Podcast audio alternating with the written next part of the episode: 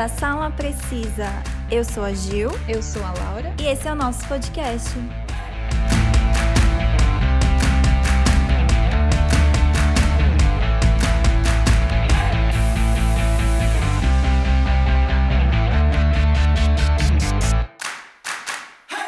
Teoria de conspiração é uma hipótese explicativa ou especulativa que sugere que há duas ou mais pessoas, ou até mesmo uma organização, que tem tramado para causar ou acobertar, por meio de planejamento secreto e de ação deliberada, uma situação ou evento tipicamente considerado ilegal ou prejudicial. Desde meados dos anos 1960, o termo se refere a explicações que mencionam conspirações sem fundamento, muitas vezes produzindo suposições que contrariam a compreensão predominante dos eventos históricos ou de simples fatos. Uma característica comum das teorias conspiratórias é que elas evoluem para incluir provas contra si próprias, de modo que se tornem infalciáveis. Bom, esse é um tipo de assunto que a gente curte muito conversar, né?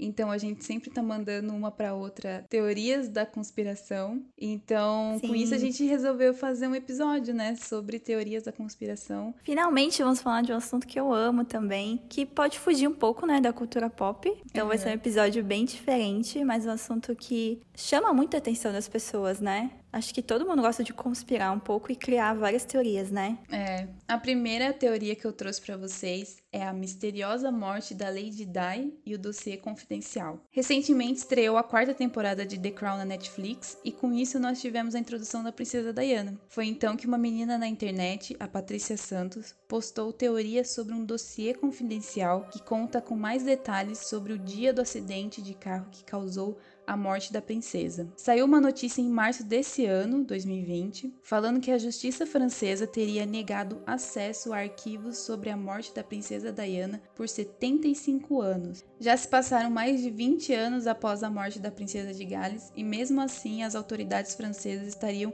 encobrindo detalhes do seu falecimento. Pela versão oficial, a princesa morreu no dia 31 de agosto de 1997 em um acidente de carro em Paris. Para a polícia, o motorista de Diana, Henry Paul, estava dirigindo embriagado no momento do acidente. Porém, segundo investigações jornalísticas publicadas pelo tabloide Daily Star, as autoridades francesas concluíram que em 2007 um dossiê de 6 mil páginas apenas. Caramba! contendo relatos de cerca de 200 testemunhas, fotos nunca antes vistas do acidente e das vítimas fatais, assim como entrevistas com todas as pessoas envolvidas no caso. Mas, segundo fontes, o arquivo tem sido mantido em absoluto segredo na Corte de Recursos de Paris. Seria então esse um arquivo secreto? Por que, que o medo, por que, que eles têm tanto medo né, de divulgar se ele foi só um acidente de carro? Então, de acordo com o tabloide, o governo francês só admitiu a existência do dossiê após o requerimento da mídia, tendo em seguida lacrado seu acesso até 2082, ou seja, 75 anos após sua conclusão em 2007. O embasamento jurídico usado pelas autoridades francesas é um artigo lá, né, que eles falam do Código do Patrimônio e tal, eu não entendo essas coisas. Nem eu. que regula a confidencialidade das investigações no país. O arquivo feito por 30 policiais franceses poderá não ser liberado ao público mesmo após 2082. Ainda em 2007, o advogado Jean-Louis Pelletier, que é francês, pediu às autoridades francesas acesso ao material. Ele recebeu como resposta que o dossiê havia sumido naquele ano. Abre aspas. Eu sei que de tempos em tempos os arquivos somem, mas tendo em conta o tamanho e a importância deste em particular, é extraordinário, fecha aspas, afirmou Pelletier. Isso ainda em 2007. E recentemente tivemos depoimentos revelados para um documentário do bombeiro que resgatou a princesa no dia do acidente. Porque assim, essa menina que postou sobre esse dossiê, ela estava comentando sobre um recente documentário, né? Que acho que, se não me engano, é As Últimas Palavras da Lady Di, algo assim, né? Que saiu na Netflix esses tempos? Não, acho que não é o da Netflix, se não me engano, é o que saiu, que vai sair, ou saiu alguma coisa assim, no Net Geo. Só que é um ah, é tipo um documentário que mostra, tipo, falas dela, sabe? Então tem gravações da Princesa Diana. Então, por isso que ela conseguiu, tipo, achar todas as informações. E nesse documentário também tem o depoimento desse bombeiro, né? Que ele estava presente na, no momento lá. Então, o sargento Xavier Gumerlon revelou as últimas palavras da princesa antes de ser dada como morta. Segundo ele, ao conseguir retirá-la do carro, Diana teria dito: Meu Deus, o que aconteceu? E em seguida foi levada imediatamente para a ambulância. O bombeiro também teria revelado que ficou surpreso ao saber da morte de Diana, já que, durante a operação de resgate, ele tinha certeza de que ela poderia sobreviver ao acidente. Abre aspas. Eu poderia ver um pequeno ferimento em seu ombro. Fora isso, não havia nada significativo. Não havia sangue espalhado pelo corpo dela.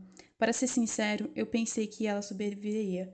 Até onde sei, ela estava viva na ambulância e eu esperava que ela sobrevivesse. Fecha aspas. Um bombeiro ainda afirmou que a princesa estava sem cinto. Ela teria ficado presa nas ferragens por aproximadamente uma hora até ser retirada ainda com vida após o teto do carro ser cortado para facilitar o resgate. Diana teve seus sinais vitais estabilizados ainda no local e foi levada às pressas ao hospital, nome francês lá que sei falar. Chegando lá, os médicos constataram que seu coração havia sido deslocado, rompendo algumas veias importantes de seu corpo, causando uma grave hemorragia interna. Bom, isso foi todo o dossiê, né, que a menina contou, que, tipo, é, boa parte desse dossiê não foi divulgado, mas é muito estranho, né? Porque que se foi uma simples acidente, sabe, de um causado por um motorista bêbado, porque, né, todo esse mistério, eu sei que ela fazia parte, né, da família real, então várias coisas eles não contam, eles escondem do público para não cair de forma errada na mídia, né?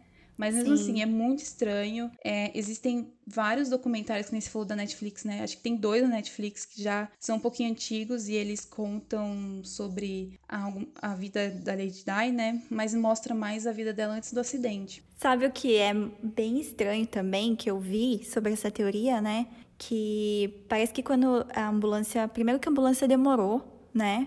Meia hora, uns 40 minutos para uhum. chegar no local do acidente e que tinha um hospital a três minutos do local do acidente. E a ambulância passou reto e foi para o hospital é. mais longe.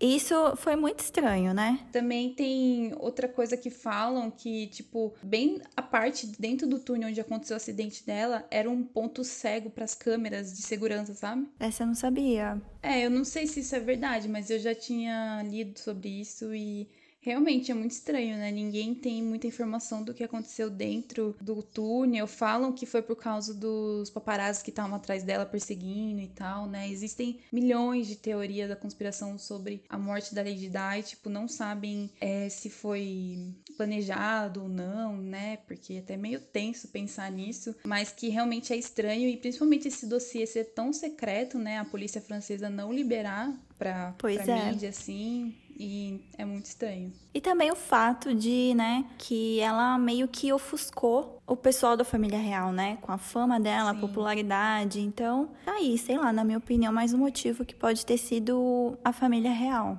que mandou matar ela. Bom, a teoria que eu, que eu escolhi é uma das teorias mais, assim, acho que absurdas, né? Mas que muita gente realmente acredita. Que ou estamos sendo governados pelos reptilianos ou pelos Illuminati. Os reptilianos são uma raça milenar de répteis humanoides originários de uma constelação é uma raça muito evoluída, eles teriam milhões de anos, e como cientistas preveem para nós, humanos, para alcançar esse patamar de existência, os seus corpos teriam que se adaptar de uma forma quase que surreal. Então, há milhões de anos atrás, as constelações reptilianas estavam em declínio, e ao ver que esse quadro estava totalmente desfavorável, o governo reptiliano planejou uma missão para renovar a sua raça em um planeta distante. Esse planeta seria a Terra, o nosso planeta. Então a teoria conta que foram eles que criaram os seres humanos. E conta também que o tipo os seres humanos começaram a se rebelar contra eles, né? Contra os seus criadores, que foram que eram os reptilianos. Então, eles fizeram um plano para que os humanos nunca mais se rebelassem contra os seus donos. Para isso, era importante que houve um grupo entre nós que colocasse parte dos planos em prática. Uma sociedade composta por humanos, reptilianos e híbridos, que seriam a elite que comandaria o homem. Que daí que teve a formação dos Illuminates. Por isso que eles estão conectados, né? Essa teoria dos uhum. reptilianos e dos Illuminati. Mas qual a relação entre os reptilianos e a nova ordem mundial Illuminati? Os seres escuros ensinaram os homens a tomar conta do mundo. O grupo Illuminati, com a sua agenda, foi por séculos o mais bem-sucedido sistema de controle de massas que já existiu. É composto por uma família, organização de banqueiros que tomou conta não só do sistema financeiro mundial, mas também de cada aspecto da sociedade e de nossas vidas, nos prendendo em ciclos de consumismo e incentivando a separação das pessoas. O objetivo final é a implantação de um governo mundial de controle absoluto. Então, essa sociedade de elite global oculta, chamada de Illuminati, está conspirando para dominar o mundo se é que já não domina, né? Segundo muitos teóricos e muitas pessoas que acreditam também já. Uhum. Então, esses membros da sociedade secreta controlam todas as indústrias do mundo, desde a farmacêutica até a do entretenimento, também política, comércio e mídia. Os Illuminati foram acusados de estarem tentando orquestrar uma revolução mundial para governar o novo mundo que chamam de a nova ordem mundial. Há sinais que são ligados à seita Illuminati, como a pirâmide e o olho que tudo vê, que está estampado na nota de um dólar americano. Então, né, aí já tá mais uma teoria, né, do dólar. E o principal dos Illuminati, né? Porque muitas celebridades, segundo a teoria, fazem parte desta nova ordem mundial, né? Entre eles, o Jay-Z e a Beyoncé foram acusados de pertencer a essa ordem secreta. Além de vários outros cantores pop e rappers, também já apareceram em seus videoclipes fazendo sinais de triângulo e do olho que tudo vê, que são símbolos do Illuminati. Você acredita, Laura? Então, eu não sei se eu acredito. Mas, que nem eu ia falar, não é a primeira vez que a Beyoncé ela aparece em alguma teoria da conspiração, né? Tipo, o Jay-Z é a primeira vez que eu vejo. Mas a Beyoncé, mano, ela. A galera acha que ela é tudo, sabe? que ela é reptiliana também, que ela é do Illuminati. É. E outra parte dessa teoria, né, dos reptilianos, Illuminati, é da família real, que a família real seria, toda a família, né, seria reptiliana. A Britney Spears revelou para alguns amigos que teve um relacionamento virtual com o príncipe William antes dele casar. Na época ela tinha 20 anos e ele 19, então faz um tempo atrás já, né? E de acordo com ela, ela passava muito tempo conversando com ele por webcam e trocando e-mails. Também já comentou que eles tinham chegado a, a combinar um jantar, só que isso não aconteceu. Então eles nunca saíram, acho que pessoalmente, né? E ela conta que ela se assustou por porque ela testemunhou o príncipe se transformar em um reptiliano várias vezes durante uma de suas chamadas, e seus amigos e funcionários também confirmaram o que ela disse, alegando ter fotos e vídeos que confirmam tudo o que ela falou. Ela disse que não é só o príncipe, mas que toda a família real também é reptiliana, coisa que também foi confirmada publicamente pelo presidente Putin. A Britney chegou até a dar uma entrevista para o jornal algum tempo atrás, onde dizia que a sua vida nessa época saiu do controle enquanto ela se relacionava com o príncipe e sugeriu até que ela pode ter sido controlada pela ordem Illuminati. Estranho, né, esse depoimento dela.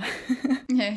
Já o Putin disse aos seus funcionários e colaboradores que acredita que a rainha seja uma reptiliana capaz de mudar sua própria forma. E ainda segundo ele, seu motivo para fazer isso é demonstrar sua força e avisar para que ninguém mexa com a linhagem híbrida reptiliana dominante. Isso aconteceu no 70 aniversário do desembarque do dia D na Normândia, em 2014, onde ele se encontrou com a rainha. Na época, ele foi muito criticado por ele não não ter ajudado a rainha a subir as escadas e por ter se mantido longe dela durante toda a apresentação. Ele justificou ter se distanciado dela, pois teria testemunhado a própria mudando de forma horas antes. Ele também afirmou que viu ela mudando de forma várias vezes enquanto a saudava e também depois enquanto estavam ajudando ela. Além do Putin e da Britney, também existe o relato da princesa Diana de Gales, que confessou a um amigo que a família real era composta por não humanos, mas por lagartos. Esse amigo anônimo revelou que ela nunca expôs essas informações por ter medo de ser massacrada, mas afirmou que a família real era de fato composta por lagartos que tinham relações diretas com os Illuminati, também alegando ter testemunhado a rainha Elizabeth II realizando rituais e falando sobre outros membros da ordem. Arizona Wider, todos sabemos ser incluída em programas de controle mental, relatou se lembrar claramente de ter participado de um desses rituais, onde o príncipe Philip e a rainha se transformaram em reptilianos e mostraram a Diana como realmente eram.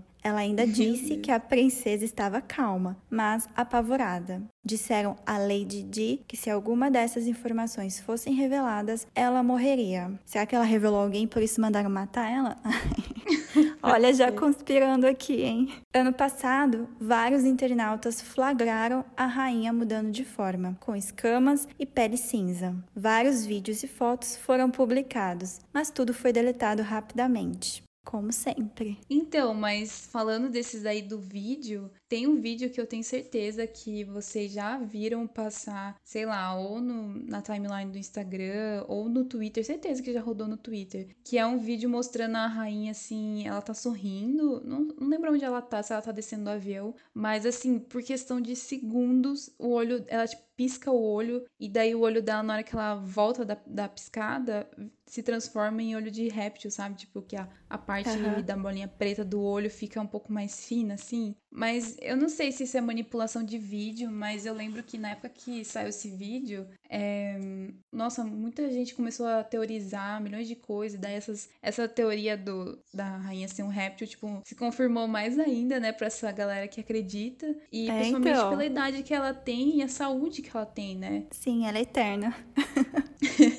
a gente já viu ela passando aí, sei lá, por milhões de guerras que aconteceram no mundo. Aí agora tá enfrentando uma pandemia mundial. Então, assim, é muito louco e faz a gente acreditar que realmente a rainha pode ser um réptil, porque não é possível, meu. Não é possível ter a saúde que ela tem. Ela tem a saúde melhor que a nossa, eu acho. Né? Bom, mas fica aí a teoria, né? Se somos governados por reptilianos ou pelos Illuminati.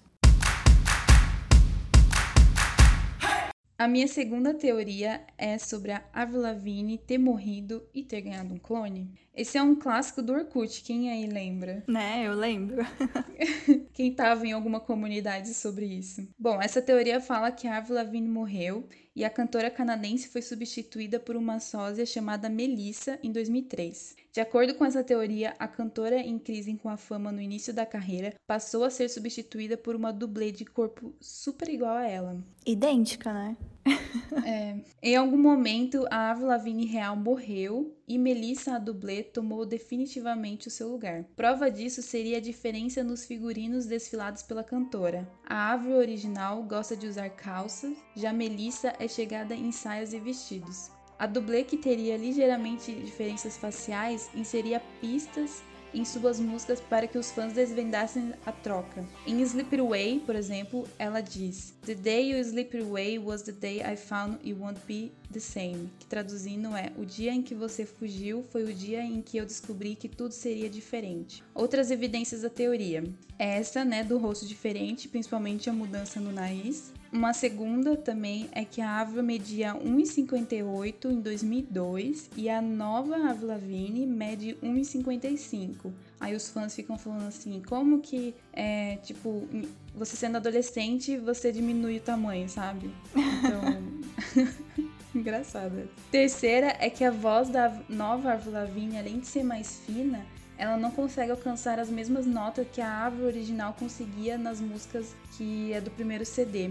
Uma outra pista também é que as mensagens subliminares do CD Under My Skin e mais mensagens ocultas em clips. E uma última, né, que eu achei interessante colocar, porque existem várias, né, pistas e tal, é que o Evan, que era, eu não lembro se ele era baterista ou guitarrista, ele abandonou a banda no ano em que a que Under My Skin foi lançado e fez uma música dizendo que perdeu a sua melhor amiga Avril. Mas daí, pesquisando, né, eu vi que eu acho, né, na verdade, não é que eu vi, eu acho que o Evan, ele saiu da banda porque eu lembro que na época todo mundo chipava muito ele, que não tinha esse negócio de chipar, né? Mas muita, muitas pessoas gostavam, tipo assim, muitos fãs gostavam de ver os dois juntos, então eu acho que ele deixou a banda porque ele gostava muito da Avril, só que a Avril tava começando a namorar aquele cara que foi o ex-marido dela, que eu não vou lembrar o nome dele. Ah, que tem a do, do Sun Forte One? Acho que é que foi bem na época que, que o Evan saiu da banda, ela tava namorando com ele. Que eu acredito que seja isso. Ah, faz sentido. É. Ah, interessante. Assim, eu particularmente eu gosto mais da da Avril da época do primeiro CD também. Depois que É, começou a ficar rosa e ela começou a mudar um pouquinho o estilo, eu já não, não curto mais. Que, tanto que a teoria é nessa época, né? Dessa mudança. É. Que como se ela, ela morreu, né? Nessa época e foi substituída pela Melissa. Eu não sabia que era Melissa. o nome dela. Então, mas essa época que ela mudou, tipo, de estilo, né? Que ela mudou totalmente de roupa, foi quando ela ficou loira, bem mais loira, né? Porque ela tinha o cabelo um pouco loiro escuro, né? Sim. E foi quando ela mudou totalmente. Ela ficou um tempo afastada, porque a Avril, eu acho que a carreira dela como cantora, ela era muito novinha, né? Ela era muito adolescente. Então bombou assim de um jeito muito forte, sabe? E acho que ela não conseguiu lidar com toda essa fama e tal. Isso mexeu, né? Porque a gente conhece vários artistas aí, cantores que acabaram, né, se suicidando porque não aguentaram a fama. E... Pressão, né? É muita pressão. Uhum. Mas isso também, pra mim, entra em outra teoria, que a gente não vai comentar aqui, mas falando rapidamente por cima, que é a da reprogramação dos artistas. Não sei se você já ouviu falar. Não. Que muitos artistas passam por essa reprogramação. Por isso que do nada eles mudam totalmente de estilo, de música, de, É. de personalidade, sabe? Estilo de roupa, porque eles passa- passaram pela reprogramação. Pode ter sido isso que aconteceu com a Avril Lavigne também, né? Ou É. pode ser a teoria que ela foi substituída.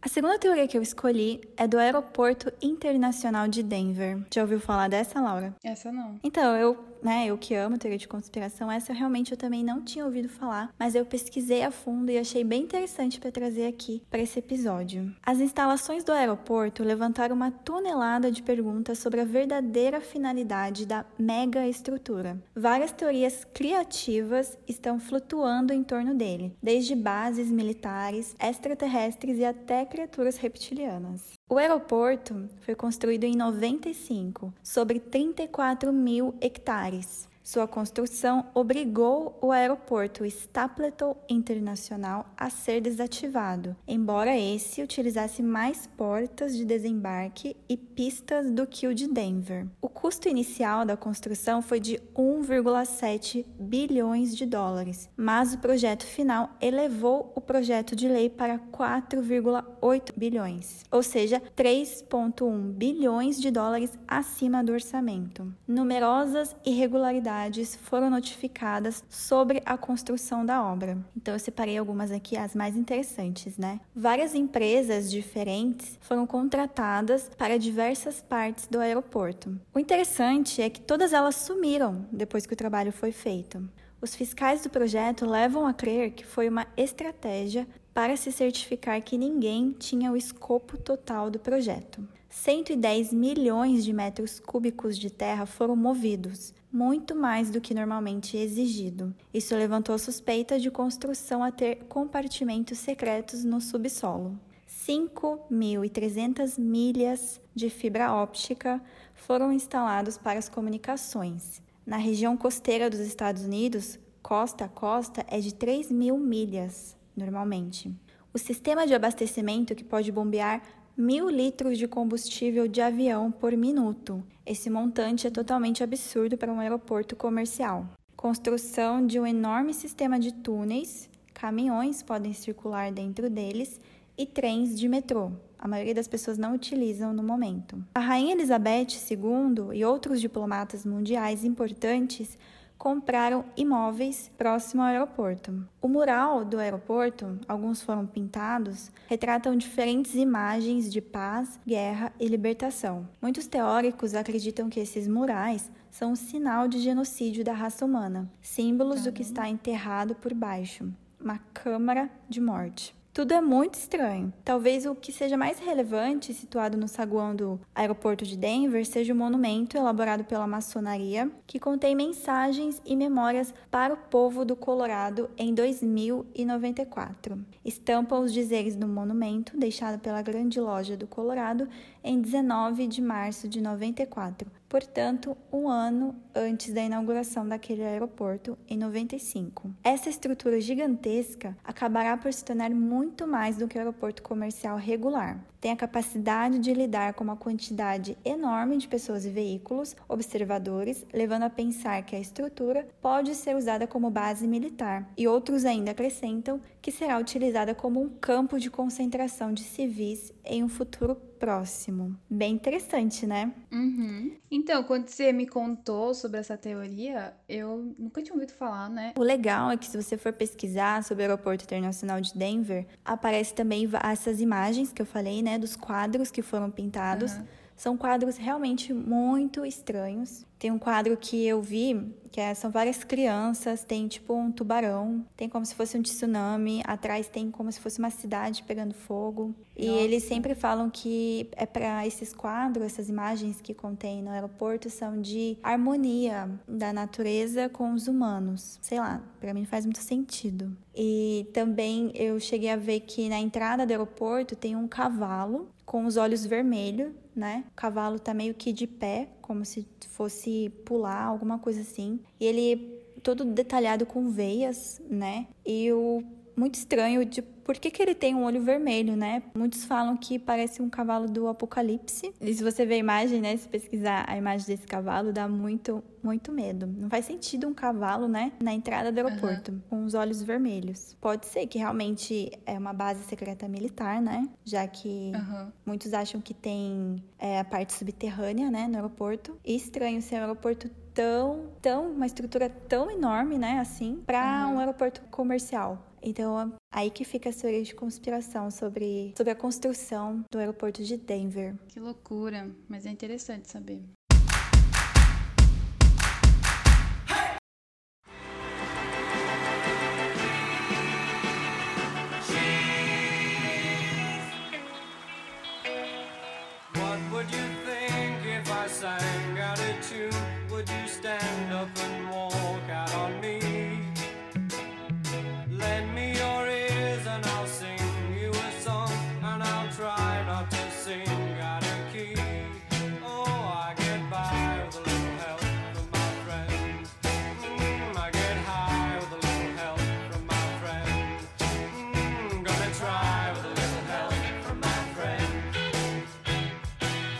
Terceira teoria que eu escolhi também é bem parecida com a da Lavigne, né? Que é do Paul McCartney. Se ele também está morto, ele também foi substituído. É, existe nessa teoria e o mais engraçado é que o pessoal da banda, né, o Paul McCartney faz parte da banda Beatles e o, na época que saiu essa teoria, o pessoal da banda meio que abraçou e eles assim não negaram, mas também não confirmaram nada.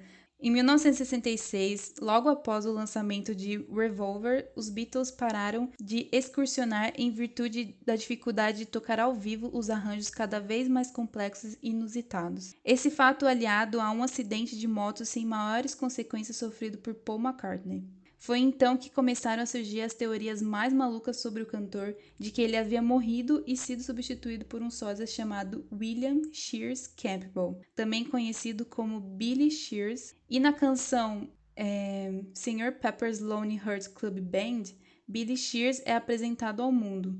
Bom, existem milhões de, de pistas que eles deixaram, tipo, porque para quem conhece a banda Beatles sabe que eles têm milhões de discos Sim. Nossa, não, não dá nem pra contar. Eu nem sei direito, tipo, de cabeça, assim, quantos discos eles têm. Então, assim, a partir desse acidente, eles começaram a deixar pistas meio que de propósito para fazer os fãs, né, ficarem interessados em ouvir. Meio que foi uma jogada de marketing deles, assim, na minha opinião, isso. Mas é, eu escolhi algumas só, porque realmente são muitas pistas que tem. Então eu vou comentar aqui só algumas. O disco Revolver que eu tinha falado, de 1966, na gravura da capa há uma mão aberta sobre a cabeça de Paul. Uma mão aberta sobre a cabeça é uma maneira de abençoar as pessoas que morreram, segundo os fãs. Ao invés de uma foto dos Beatles, pela primeira vez foi feito um desenho para evitar que o sósia fosse desmascarado pela foto. Ai, sabe o que é o pior? Que faz muito sentido.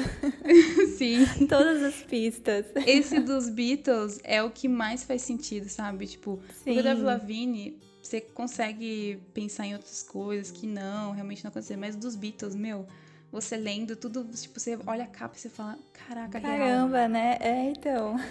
Por isso que eu falei, eles abraçaram legal, assim, essa história, essa teoria e, tipo, fizeram essa brincadeira, sabe, com os fãs. Tem uma segunda pista também que em Eleanor Reeb, que é uma música, Father Mackenzie seria na realidade Father McCartney. Traduzindo na letra, ela fala assim: Padre Mackenzie, que seria o Paul, limpando a sujeira de suas mãos após sair do túmulo. Caramba!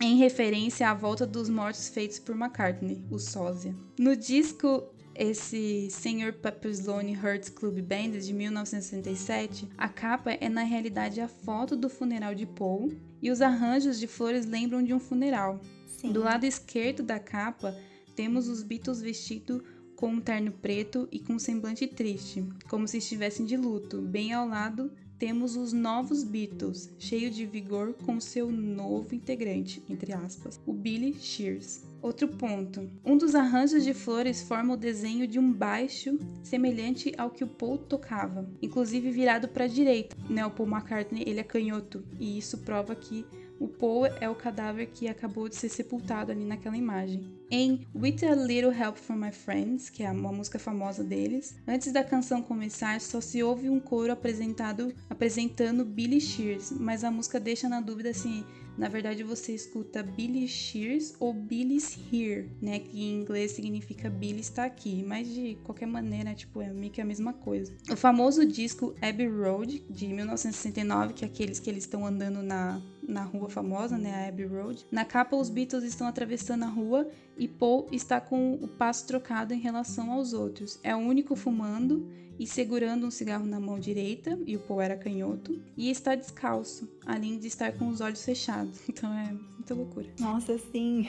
e nessa foto aí da Abbey Road tem um Fusca no fundo, né, que também bem, ficou bem famoso. A placa do Fusca branco estacionado na rua, que é chamado de o modelo do carro é chamado de Beetle. A placa do carro é LMW 281F. Ó, LMW que eles acham que é referindo-se às iniciais de Linda McCartney Widow, que significa em inglês Linda McCartney viúva. E abaixo tem o 281F. Aí supostamente, né, referindo-se ao fato de que McCartney teria 28 anos, porque é 28, e o 1F, na hora que você tá olhando assim, parece que tá escrito if. Em inglês, isso significa se, né? Então seria uhum.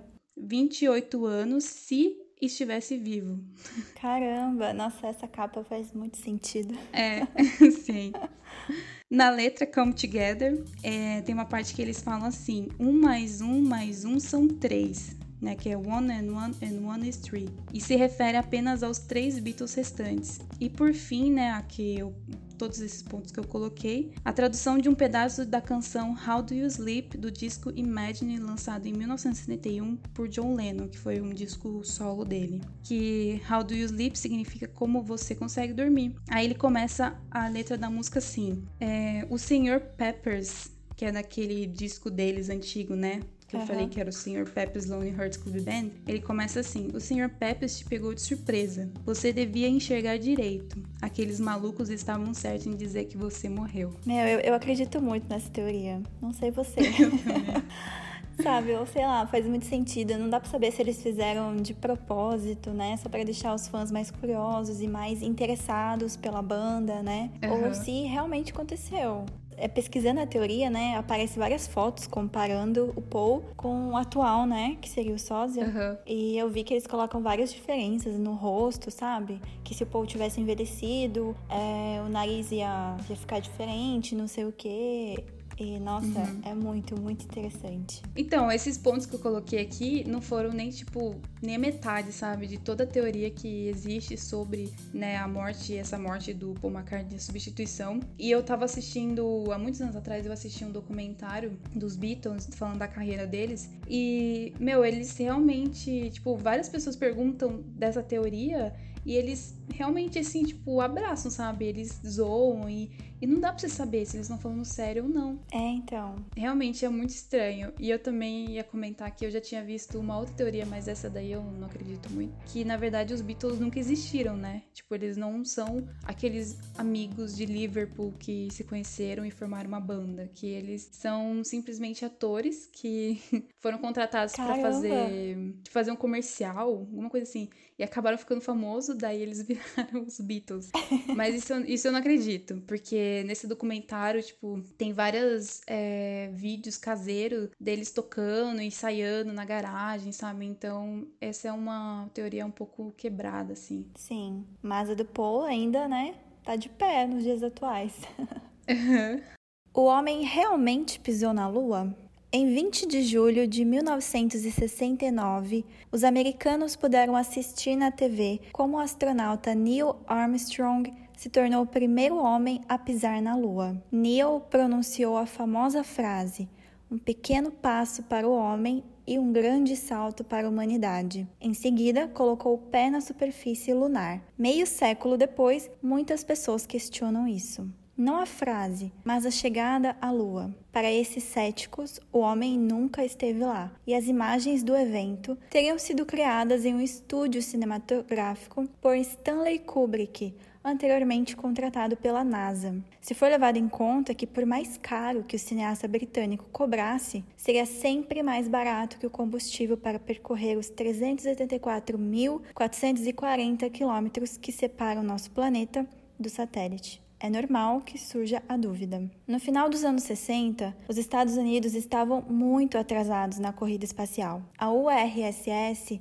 tinha sido a primeira potência a colocar em órbita um satélite artificial, Sputnik, um ser vivo, um ser humano e até mesmo a fazer o primeiro passeio espacial. Só lhes faltava pisar na Lua, e essa era uma derrota que os Estados Unidos não podiam se permitir. Por essa razão, os norte-americanos teriam criado o pouso na Lua em um estúdio de cinema. Para embasar essa teoria, os céticos afirmam que as fotografias mostram inúmeros erros. Por exemplo, que a bandeira dos Estados Unidos tremula, algo impossível na Lua, e essa bandeira desapareceu em fotos tiradas pelas missões posteriores, que há mais fontes de luz além do Sol e que no vidro do capacete dos astronautas está refletida a equipe técnica do filme. E a questão mais marcante é a foto, né? Onde a gente tem uhum. um astronauta e no reflexo do capacete se vê o módulo espacial e quem fotografou, entre aspas, a imagem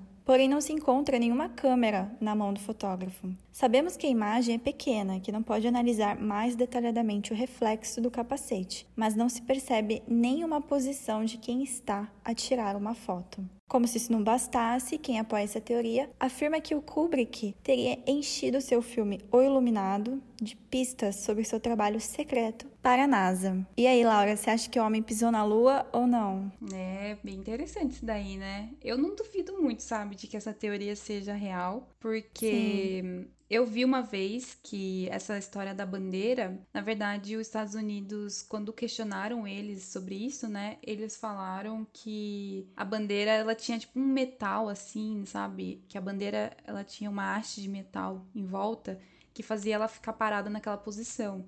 Então, por isso, né, de ficar assim na foto. Mas na época que aconteceu isso, tava tendo uma briga tão grande, tipo uma corrida para a lua, de quem ia ser o primeiro a pousar, quem ia conquistar a Lua primeiro, que eu não duvido, sabe, de que os Estados Unidos tenha meio que trapaceado e feito essas coisas para parecer que. Porque, tipo, eles sempre quiseram mostrar que eles são um país forte. Superior, né? É, superior e grande, que ninguém pode ir contra eles, tipo, bater de frente, sabe? Então, assim, naquela época que tava tendo essa corrida espacial, eu não duvido. É, e essa desculpa aí da bandeira, ter esse negócio de metal, não faz sentido, né? Porque, sei lá, uhum. pra bandeira fazer aquilo, teria que ter um. teria que estar tá ventando lá, sei lá. E essa questão da, da pisada, né? É. Profunda, assim.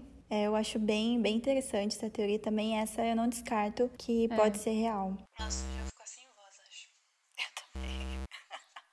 A última teoria que eu escolhi para falar aqui para vocês, ela é bem curtinha, mas é uma teoria que eu já conversei até com a minha irmã sobre isso, né, e, e com meu cunhado, que é sobre a China ser a responsável do Covid-19. Embora a China tenha sofrido com grandes perdas no início da pandemia, né? Algumas pessoas insistem em culpá-la pelo que aconteceu. Estes conspiradores acreditam que o Laboratório Nacional de Biossegurança teria sido o autor de criar o novo coronavírus a fim de lançá-la como uma arma biológica para desestruturar a economia de grandes países. Com isso, a China se ergueria como a maior potência mundial. Assim, eu já tinha conversado com a minha irmã sobre esse negócio de guerra biológica, né, que eles chamam, uhum. que é você lançar alguma coisa, tipo um vírus, até acho que em Guerra Mundial Z a gente vê isso, né? O quanto é perigoso você manipular é, certas coisas em laboratório, né? E ser perigoso sair né, de, de dentro do laboratório e ter um, um dano desse tamanho, mas eu, assim, ao mesmo tempo, eu acho que não é possível isso ter acontecido propositalmente, porque, como eu falei, tipo, a China, eles sofreram bastante também com essa pandemia, sabe? Morreu muita gente lá. Eles também tiveram muito prejuízo na economia do país. Então, assim, é uma teoria que existe, que as pessoas ainda acreditam, até já a gente já tá quase chegando em mais de um ano aqui no Brasil, né, da, da quarentena, e mesmo assim as pessoas ainda acreditam, então é uma teoria que eu quis trazer aqui para vocês pensarem também, mas que para falar que guerra biológica não é uma coisa impossível de acontecer. Tanto que quando surgiu a pandemia, né, a primeira coisa que as pessoas pensaram foi justamente isso, né? Uhum. Que foi a China que lançou propositalmente e o que eu acho que é possível, sabe? Não é uma coisa impossível. Tudo bem que eles sofreram bastante também, mas eles se reergueram muito rápido também, diferente dos outros países. E principalmente o Brasil, né? Nem se comenta. É. Também tivemos a notícia, né, que tem uma das vacinas, né, que estão sendo testadas, tá vindo justamente da China, né? Uhum. E aí que fica a dúvida. Muitos estão em dúvida se vão tomar ou não, né? Porque também é. acham que, sei lá, tá vindo da China, que estranho, né? Ou que coincidência, né? Tá vindo da China, da onde surgiu o vírus. É. Então, ah, tá aí uma teoria para conspirar, né? A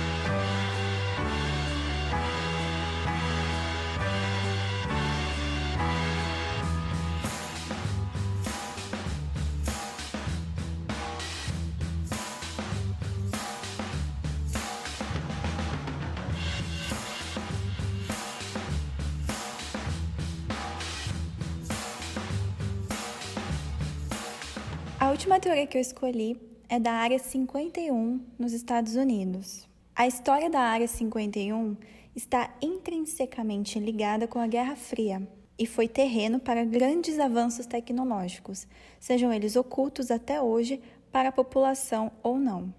Inicialmente, o seu propósito foi para conduzir o projeto Aquatone, que teve como resultado o avião de espionagem U-2, este foi um passo inicial para a mudança de postura no conflito entre os Estados Unidos e a URSS, tendo a partir daquele momento um viés mais voltado para espionagem. Neste primeiro instante, a base tinha caráter temporário, com instalações móveis, como trailers usados como alojamentos e hangares de baixo custo. Como a base era cercada de campos para testes em solo de bombas atômicas, houve certa preocupação em remover o pessoal de lá temporariamente devido à radiação, e a base foi então desativada. Com o passar do tempo, o U-2, apesar de alcançar altas altitudes, tornou-se obsoleto para os sistemas de radares e mísseis soviéticos, demandando o desenvolvimento de uma nova tecnologia para espionagem no território vermelho. Com isso, surgiu o projeto Oxcart, sendo este, em 1966, responsável por uma das aeronaves mais incríveis já feitas, contendo o estado da arte da tecnologia em todos os âmbitos, o A-12, posteriormente chamado de SR-71. Com o desenvolvimento do SR-71, a base passou a ter caráter permanente. Com isso, tornou-se um centro para desenvolvimento e testes de novas tecnologias militares. Por que a Área 51 virou sinônimo de extraterrestres?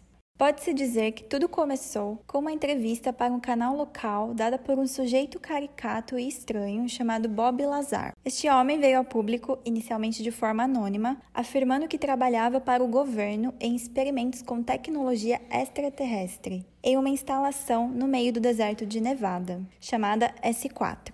De fato, foi a primeira vez que tal informação e até mesmo a existência dessa base veio à tona, que causou grande repercussão na época. Graduado pelo MIT e Caltech, foi contratado para trabalhar nos Alamos Laboratories, que se trata de um centro de pesquisas do governo americano onde são realizadas atividades a altíssimo nível de confidencialidade. Ao entrar, em 1989, foi introduzido um projeto conduzido na S4, chamado Galileu. Como residente de Las Vegas, seu transporte para o trabalho era através de aviões sem identificação, os quais podem ser vistos saindo do McCarran Airport até hoje. Ao chegar, o avião pousa na pista do Groom Lake, área 51. De lá, os passageiros permanecem na área 51 ou são conduzidos via ônibus para o complexo S4, cerca de 13 milhas distante. A entrada do S4 se resume em portas de hangares com textura de areia às margens do já seco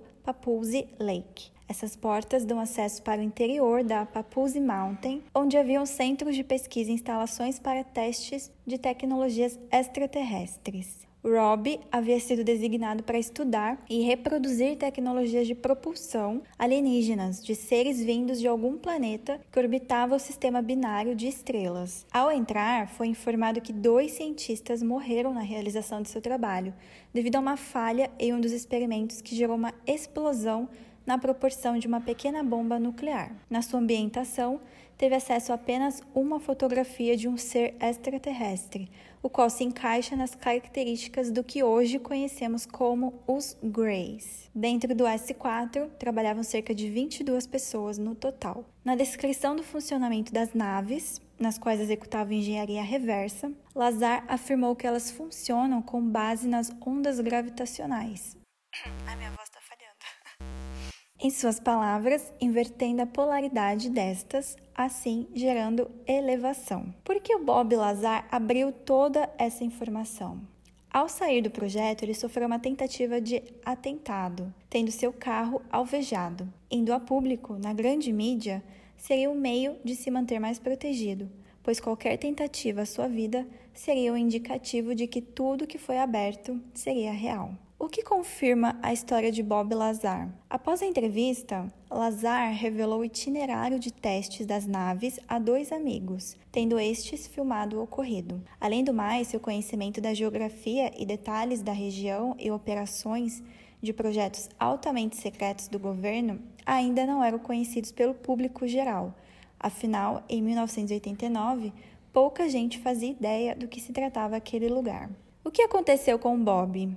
Bob foi basicamente excluído do mapa. Praticamente não há informações sobre o seu passado, seja em universidades ou mercado de trabalho. Porém, recentemente, fontes sugerem que realmente trabalhou em Los Alamos, o que lhe dá credenciais para confirmar que o governo teve parte na exclusão de sua identidade. Hoje, ele conduz um micronegócio de fan science, pois nenhuma empresa lhe deu credibilidade para empregos formais. Apesar de tudo, ele continua firme com a sua história. Hoje, a Área 51 continua fortemente guardada e está dentro do espaço aéreo mais restrito do mundo.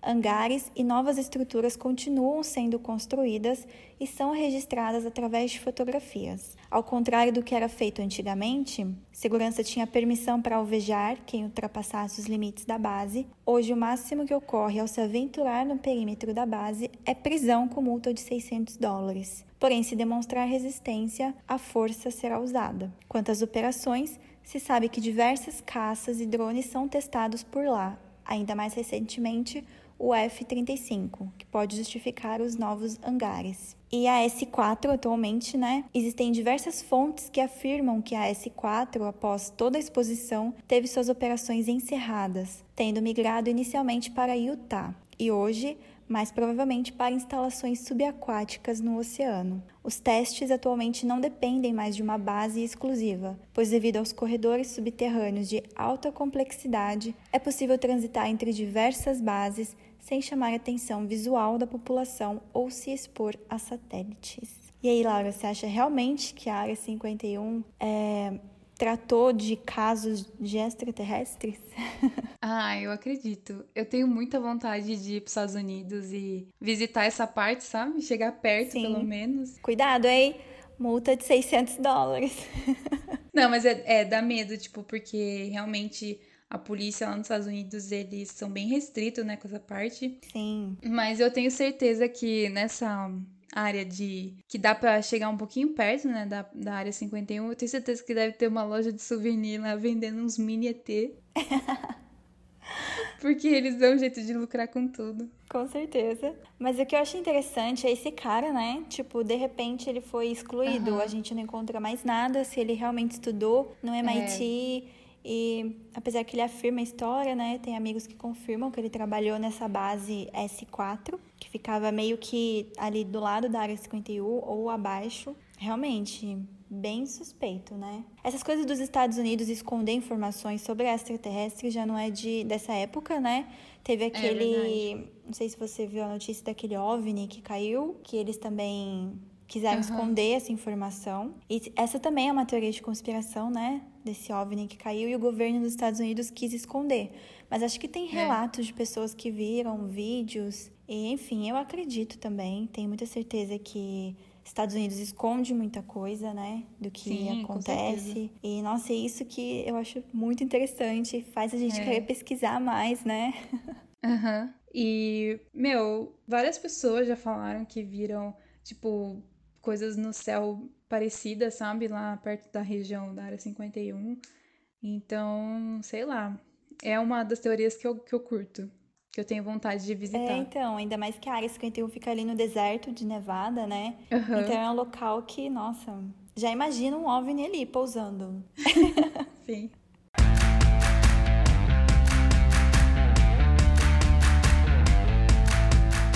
Mas e aí, qual a teoria que vocês mais acharam interessante? Qual que é a mais maluca? Deixa pra gente lá nos comentários e dá o seu feedback.